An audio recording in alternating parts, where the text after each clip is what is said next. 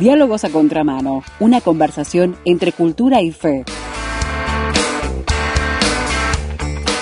Diálogos a Contramano con el doctor Álvaro Pandiani.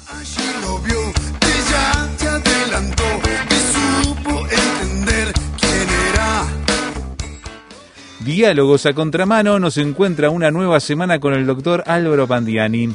Estamos hablando de magia, ¿sabía usted? sí, sí, pero no hemos llamado a ningún especialista en el área. Estamos mirando qué cosas nos puede enseñar el texto bíblico acerca de esto que se ha convertido en un tema tan popular en este mundo siglo XXI, luego de aparentemente un mundo llenado de razón de racionalidad, de ciencia y de datos duros y puros. Sin embargo, aquí está presente nuevamente y necesitamos hablar de ello. Y hablamos con un médico, nada más ni nada menos, con el doctor Álvaro Pandiani, hombre que se ha sido formado en el ámbito de la ciencia, así que es bien interesante esa conjunción. Bienvenido Álvaro, gracias por acompañarnos. Hola, ¿cómo andás Esteban? Bueno, vamos a retomar el tema de la magia y para comenzarlo vamos a recordar eh, aquella clasificación de la que hablábamos el martes pasado, la, que dividía magia natural, es decir, esa que involucra siempre la materia. Sí, sí. Y, que antiguamente se utilizaba para designar todo aquello que no tenía explicación científica. Y por otro lado, la magia no natural, la que establece una relación con entidades espirituales sobrenaturales para sus cometidos. Sí, sí. Y, también necesitamos recordar al iniciar que, eh, eh, como ya vimos, para los antiguos la magia natural no, tenía cabida en su conceptualización del hmm. vínculo con lo mágico y, con lo sobrenatural.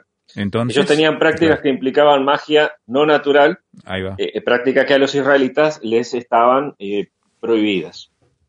Un pasaje del libro del profeta Isaías tiene una, valoración curiosa sobre esta forma de magia no natural practicada por los pueblos paganos que periódicamente pugnaba por infiltrarse en el pueblo de Israel.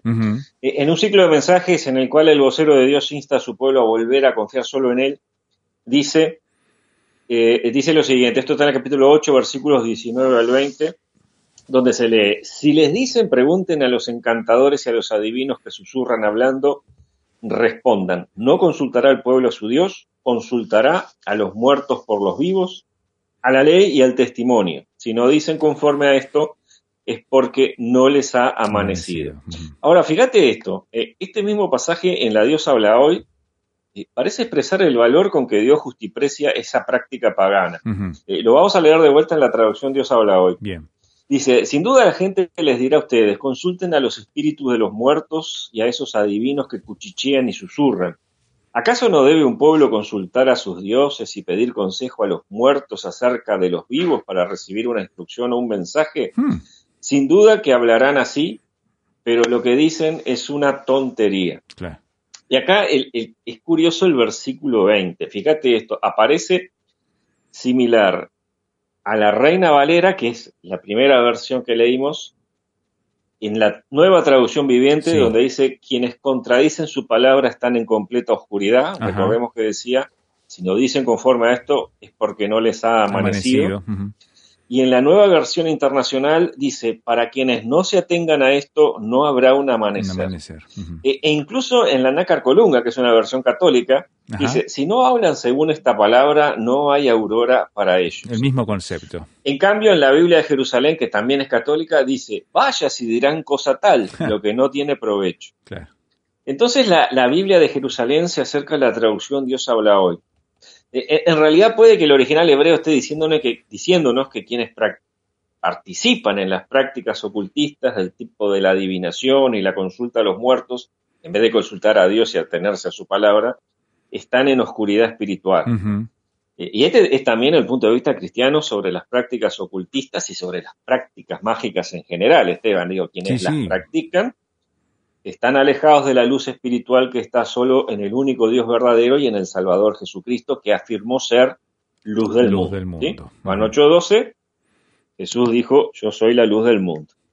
Ahora, no deja de ser interesante y revelador que todas estas prácticas ocultistas, las cuales a los cristianos evangélicos de hoy en día a veces nos ponen los pelos de punta y nos hacen gritar diabólico, demoníaco. verdad. Si unimos las traducciones de Dios habla hoy y Biblia de Jerusalén, la palabra de Dios parece que también las califica como una tontería y algo sin provecho. Interesante. En otras palabras, practicar la magia pagana implica estar en oscuridad, espiritual, malgastando el tiempo y la oportunidad de redención que ofrece el Evangelio de Cristo por estar ocupado en una tontería que no trae ningún provecho a la vida espiritual.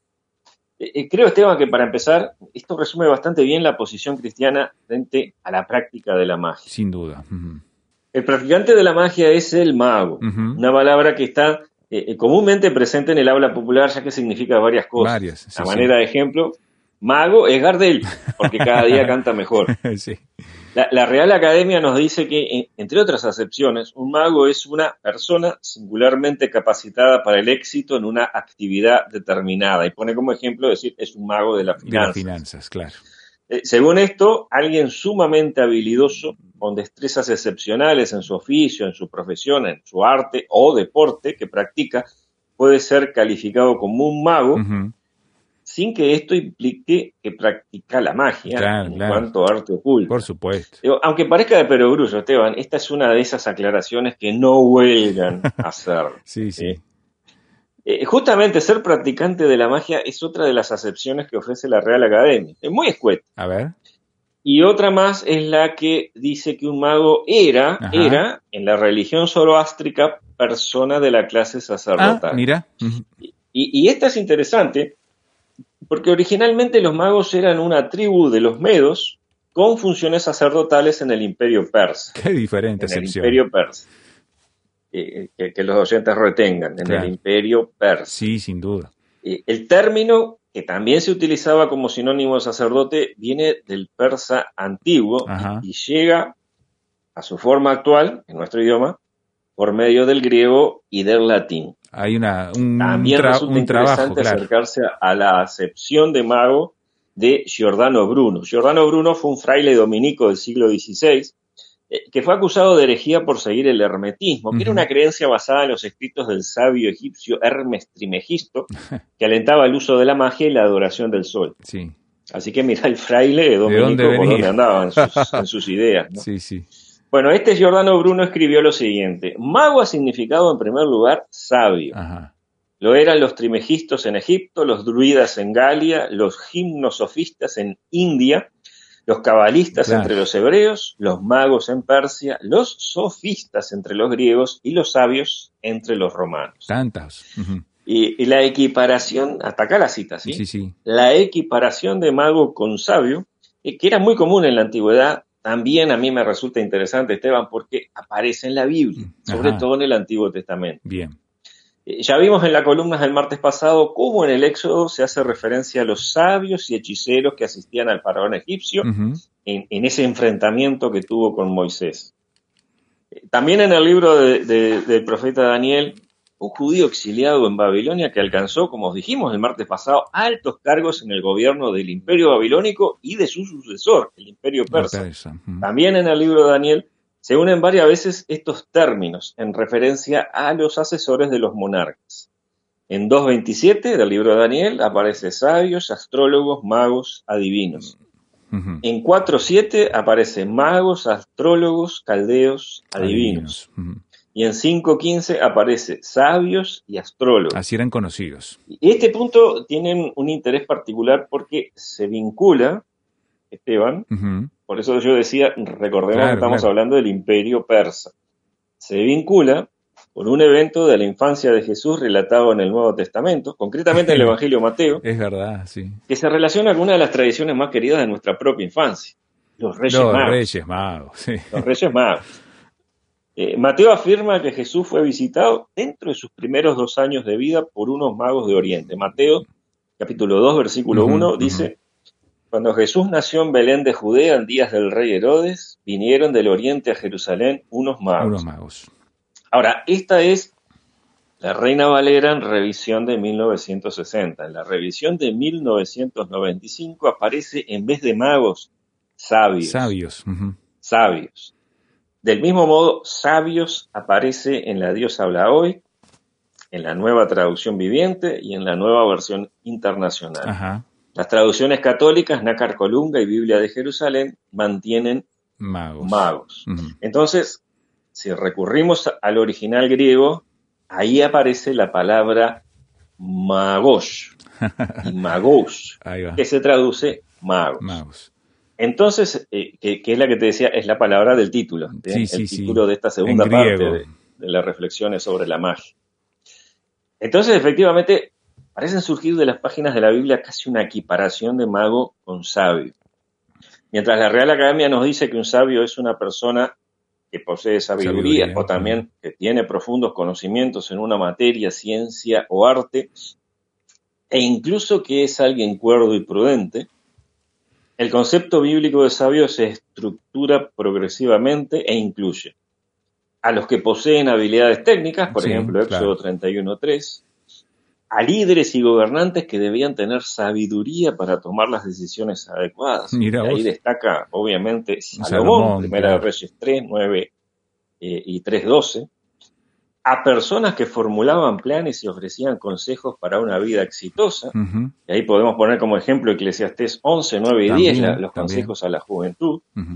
y, y ejemplo de esto último también son los hombres de una tribu de Israel en tiempos del rey David. ¿Quiénes eran? En Primera Crónicas 12:32 dice, de los hijos de Isaacar, 200 principales entendidos en los tiempos y que sabían lo que Israel debía hacer y cuyas órdenes seguían todos sus hermanos. Mira, qué distinción. En el caso concreto de estos sabios o magos de Oriente que visitaron a, Jesús, eh, y acá cito de una fuente que, como siempre, está a disposición del oyente. Dice, aparentemente se trataba, presta atención a esto, es muy interesante. Sí, sí.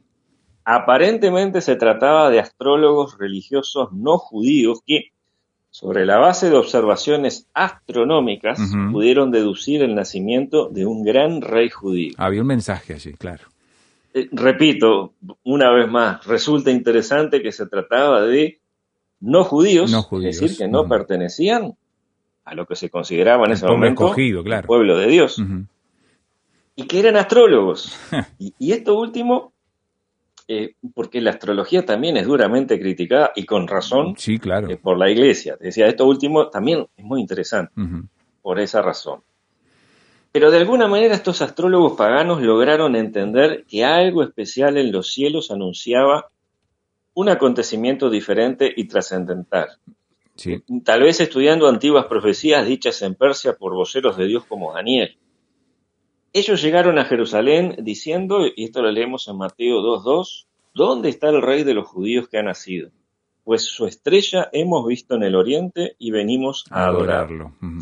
Ahora, por supuesto, este relato no redime ni mucho menos santifica la astrología como un medio para llegar a Dios o alcanzar la salvación eterna. Y es que la astrología contemporánea tampoco busca eso, busca predecir el futuro. Pero queda como una anécdota interesante acerca de las formas de actuar de Dios, el cual Esteban puede servirse de cualquier cosa, incluso de aquello que a los cristianos nos pondría los pelos de punta para conducir a las personas a Jesucristo. Y eso es tremendo, ¿no? Cómo Dios se vale incluso de cosas que al cristiano, al hombre de fe, a la mujer de fe del siglo XXI, mira eso y dice, ¿cómo puede? Pero sí, Dios utiliza lo que sea en favor de comunicar su mensaje, hacerlo conocer, extender y cumplir sus propósitos. Estamos en diálogos a contramano, mirando esto que es realmente eh, desafiante para el cristiano en el contexto que lo ha planteado el doctor Álvaro Pandiani y es muy bueno mirarlo a través de todos nuestros pruritos capaz con los que ciertos grupos que nos rodean, los miramos y a veces queremos apartarnos y alejarnos del contacto de la fe por alguna cuestión. ¿Y usted qué opina acerca de todo esto? Estamos en diálogos a contramano. Aquí escuchará enseguida el número de celular para ponernos a discutir sobre el tema por SMS o WhatsApp y esperamos su comunicación. Esperen sintonía porque seguimos enseguida. Ahora puedes encontrar nuestros contenidos en Spotify. Búscanos en la aplicación como Radio Transmundial Uruguay.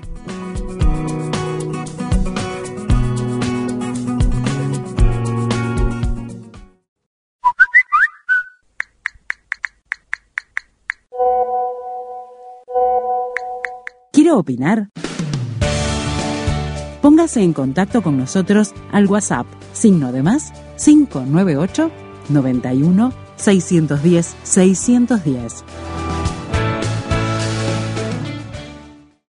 Aún los magos, nos cuenta el texto bíblico, fueron iluminados por el mensaje de Dios a través del el, cielo a través de la esfera celeste, donde llegó una estrella allí y fueron movilizados por ello hasta Belén a adorar a Jesús, el nuevo rey que había nacido, vinieron de lejos. Aún a personas así, que están aparentemente en sus prácticas tan alejadas de la fe, Dios mismo le ha revelado mensajes para que puedan acercarse a Él en busca de luz y salvación.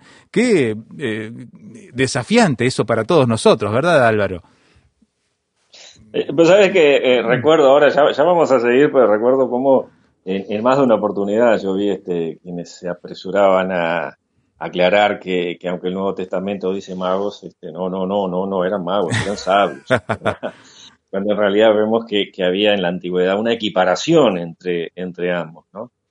Y, como es previsible, eh, en el Nuevo Testamento, más allá de lo que hablamos de los de estos magos de Oriente o sabios de Oriente que vinieron a, visitar al niño Jesús. Sí.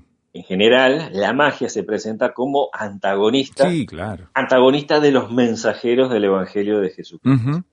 y uno de los pasajes más conocidos e interesantes es el del encuentro de, los apóstoles con el mago Simón en la ciudad de Samaria. Ya hemos comentado en otra oportunidad acerca de este mago.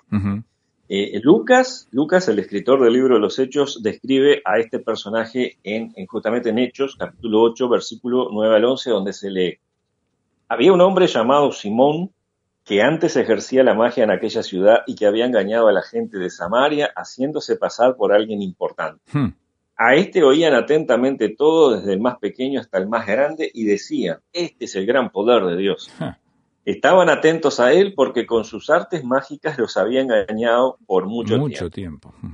Como te decía, hemos hablado en otra columna eh, sobre este, este Simón, que, probablemente, y lo dijimos en otra oportunidad, probablemente fuera una especie de ilusionista o un prestidigitador, es decir, un farsante que pretendía ejercer un tipo de magia no natural presentándose como un mensajero o un elegido de Dios, de los dioses, para que la gente lo considerase alguien importante.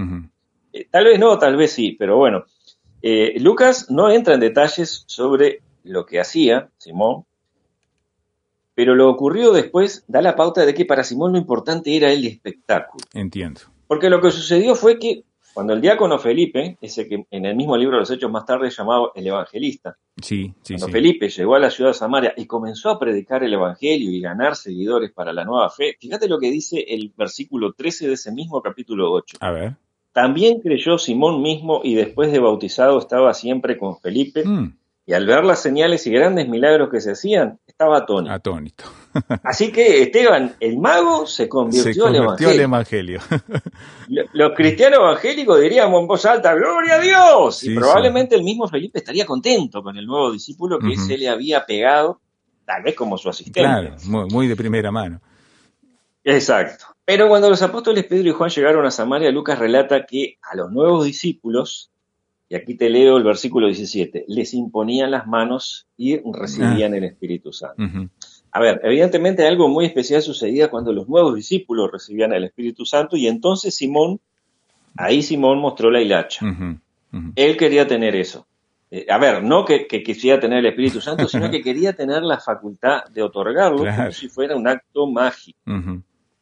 Para eso llegó al extremo de hacer una propuesta económica. El versículo 18 al final y el 19 dicen, ofreció dinero diciendo, denme también a mí este poder para que cualquiera a quien yo imponga las manos reciba el Espíritu Santo. Hmm. Y sabés que me dio por pensar, este Esteban, qué decepción se habrá llevado Felipe, ¿no? sí, sí. Porque aparece la respuesta de Pedro en el texto, pero qué decepción se habrá llevado Felipe con su nuevo discípulo, que Simón seguía siendo pagano de corazón. Eh, otro encontronazo con un practicante de la magia está relatado en Hechos capítulo 13. Pablo y Bernabé estaban en Chipre predicando el Evangelio y Lucas en los versículos 6 al 8 relata lo siguiente. Habiendo atravesado toda la isla hasta Pafos, hallaron a cierto mago, falso profeta judío llamado Bar Jesús, que estaba con el procónsul Sergio Paulo, varón prudente. Este, llamando a Bernabé y a Saulo, deseaba oír la palabra de Dios. Pero los resistía Elimás, el mago, pues así se traduce su nombre, intentando apartar de la fe al procónsul. Mm. Hasta acá la cita vive. Tenía influencia política el hombre. ¿Cómo? Tenía influencia política el hombre.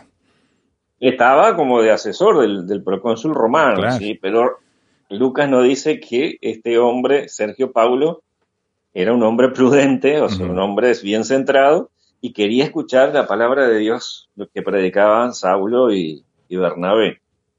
Entonces, fíjate, a diferencia de Simón, que pudo haber malinterpretado de qué se trataba el Evangelio y tomó los milagros que sucedían cuando Felipe predicaba eh, como evidencia de un poder que permitía ofrecer un mejor espectáculo de magia, a diferencia de Simón, Elimas se opuso de entrada, seguramente pretendiendo refutar el mensaje del Evangelio con argumentos, aunque probablemente haya intentado algún truco de magia, dada eh, eh, la, reacción enérgica y, podríamos decir que hasta agresiva de Pablo, que, sin ponerle un dedo encima al mago en el nombre del Señor, lo mandó de regreso a su casa con una ceguera temporal. Mm, Por contraparte, es admirable la reacción que la predicación del Evangelio produjo en la ciudad de Éfeso. En Hechos capítulo 19, Lucas narra que en esa ciudad la evangelización eh, también se acompañó de milagros extraordinarios, así aparece en el versículo 11. Y, muchas personas se convirtieron al cristianismo. De entre estos, muchos habían sido practicantes de artes ocultas. De hecho, eh, eh, nos dice la historia que Éfeso era un importante emporio religioso y de cultos mágicos dentro del imperio romano. De estos nuevos conversos, Lucas escribe lo siguiente en el versículo 19. Muchos de los que habían practicado la magia trajeron los libros y los quemaron delante de todos, y hecha la cuenta de su precio, hallaron que era 50 mil piezas de plata. Mucha plata. Eh, a diferencia de Simón, estos nuevos cristianos efesios entendieron que la fe en Jesucristo y la práctica de la magia eran incompatibles e hicieron la buena elección. Tomaron la, mejor decisión. A ver, es verdad que la quema de libros no es bien vista, sobre todo en nuestra cultura actual. Y, se toma como ejemplo de, a ver, de totalitarismo intolerante y se cataloga como desastre cultural. Y se cita como ejemplo de esto, por ejemplo, la destrucción de la biblioteca de Alejandría, que se atribuye a cristianos y musulmanes, o también la quema de libros de 1933 en la Alemania nazi. Terrible. Pero este episodio de Éfeso tiene como singular el que fueron los propios dueños de los libros quienes, habiendo creído en la nueva fe, la fe cristiana, entendieron que la fidelidad a Jesucristo era algo más valioso que el elevado valor monetario de sus libros de magia. Y entendieron que su nueva fe les reclamaba romper con la magia. Con esas prácticas, claro. En la epístola a los Gálatas, Pablo incluye a la hechicería en traducción de Dios habla hoy, es brujería, capítulo 5, versículo 20, en la enumeración de las obras de la carne cuya práctica excluye del reino de Dios. Tan categórico, ¿no? Gálatas capítulo 5, versículo 21.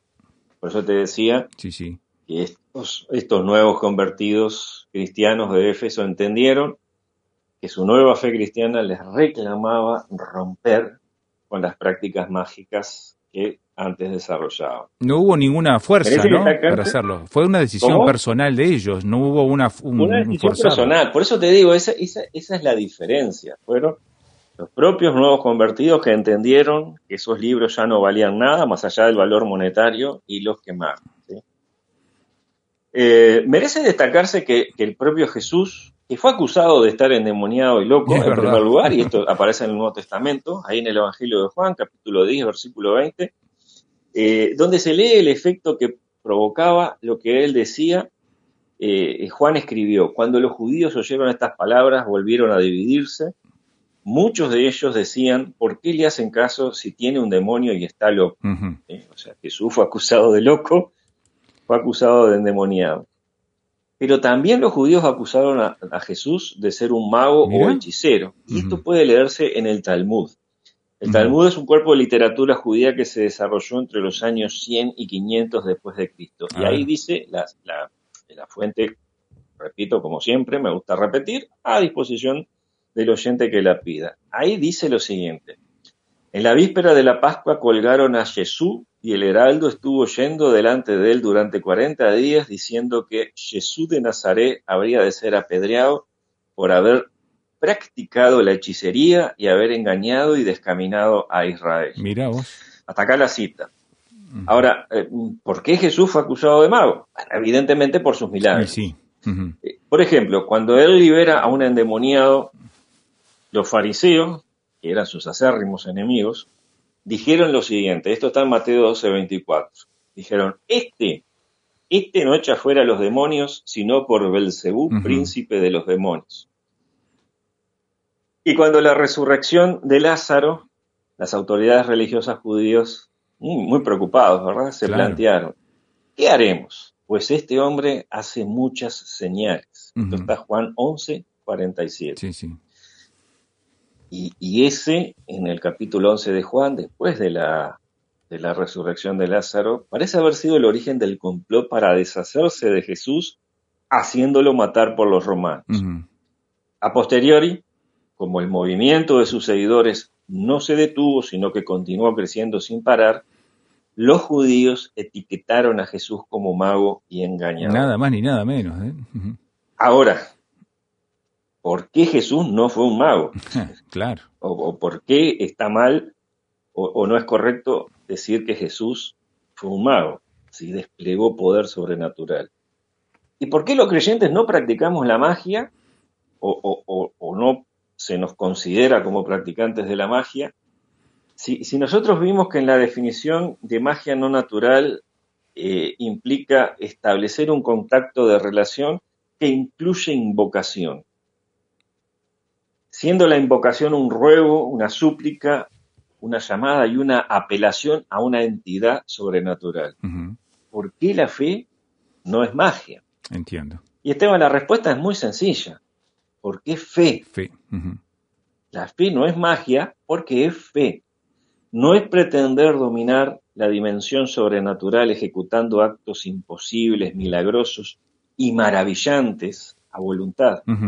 La fe es creer, confiar y aguardar con esperanza, con los ojos puestos en el único Dios verdadero, nuestro Salvador. Amén. Y en aquel que es el único que puede llevarnos al Padre Celestial, Jesucristo. Amén, amén.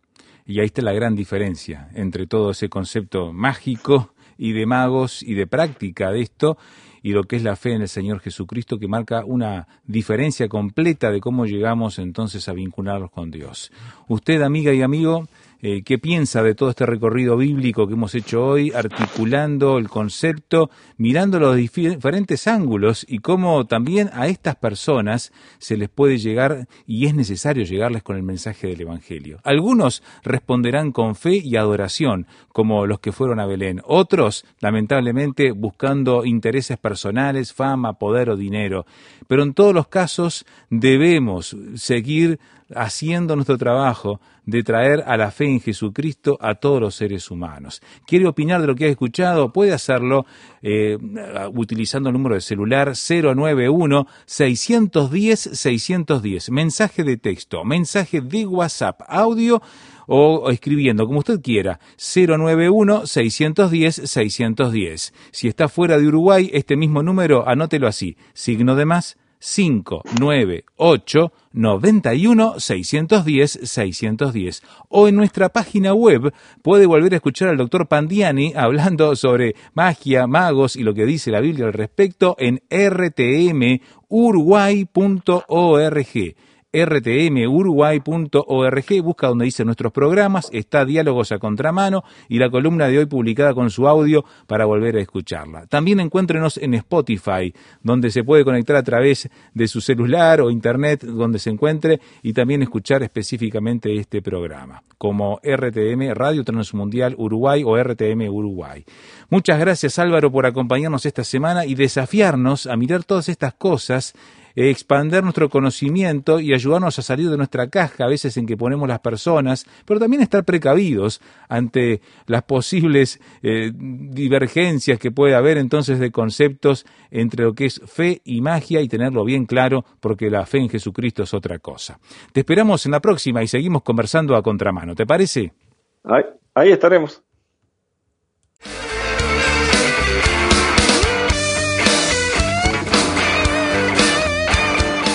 Diálogos a Contramano, una producción de Radio Transmundial.